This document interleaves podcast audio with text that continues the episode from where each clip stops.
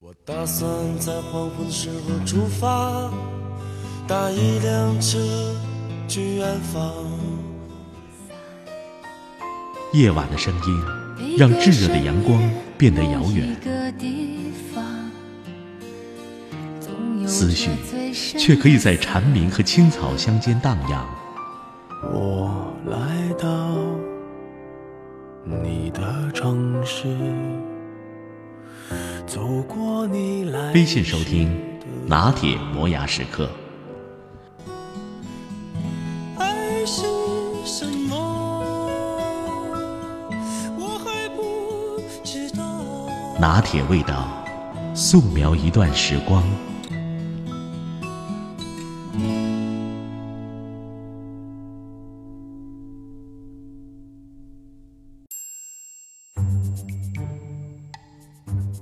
总算从包头回来了，而且是活着回来，这是一件值得庆幸的事儿。说起这次旅行印象最深的事儿，我想除了绮丽秀影的风景，恐怕便是包头人的喝酒了。包头人善饮，这是众所周知的。这些天来，我们便亲见其酒桌上的海量与风范了。包头人不但善饮，而且善劝。其劝酒的水准达到了一种艺术的高度，却是我意外的发现了。不避讳的说，包头人的劝酒已经形成了一套精致而且精湛的技艺了。这种技艺，只有亲临包头并亲至其味的人，才能窥其纤毫，并为之叹为观止。首先，包头人的劝酒浸染着一股艺术的气质与善良的霸气，有板有眼，循循善诱。没有丝毫讨价还价的余地，恍如软刀子杀人与温极融合之间，让人酩酊大醉。而且其敬酒每一杯都有每一杯的说法，每一种说法都有一套论证，人情世故、天文地理、深文周纳，无所不包，对被敬者构成了强大的论证，让人觉得不满饮此杯，简直枉披人皮。我的朋友高教授便极善劝酒，每次端杯，老兄都先要充分的论证满饮此杯的意义，每一杯都有每一杯的理由，引经据典，勾古击今，让人有一种醍醐灌顶般的文化享受。这种劝酒的艺术，与一些地方动辄不喝此杯便是看不起兄弟之类的做法，自是另出奇书，奇高一招。尤其可爱的是，劝到高潮的时候，老高还能即兴的背一首情诗助兴，生与情并茂，其情之真意之切，让人觉得不喝此杯简直有愧列祖列宗。即便手里端的是断肠散、鹤顶红，也绝不皱皱眉头。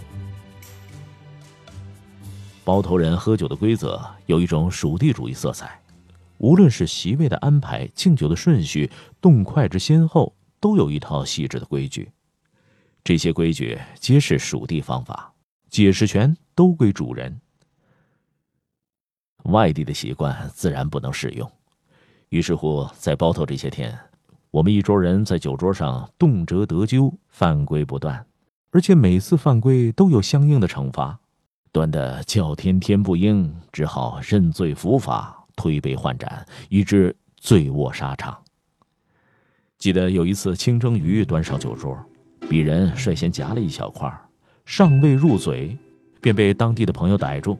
他断喝一声：“鱼头酒要三杯。”闻得此言，不禁肝胆俱裂，只好入乡随俗，连干三杯。这就是包头人喝酒的霸道。众所周知，法理学上有个规定。即所有人都被预设知晓法律之全部内容，故而不承认所谓“不知者不为罪”之说。包头人喝酒的规矩似乎也有如是之效力。所谓“不晓当地饮酒习惯”的说法，在那里是没有抗辩之效力的。而且，包头人喝酒有一种严格的程序主义色彩，每次敬酒与被敬都有着具体而微的程序，有板有眼。敬者与被敬者都深谙其位，行动如一。这种仪式背后隐藏着深厚的礼俗文化，古朴凝重，令人肃然起敬。印象深刻的是高教授之敬酒，其做派微微然有古风。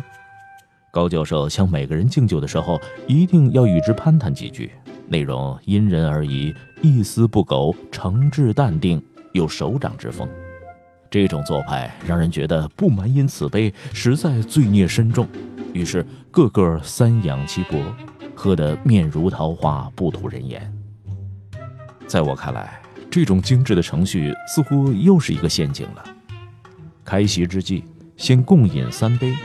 三轮轰炸下来，酒量不佳的便开始目光游移，脸上做可爱状了。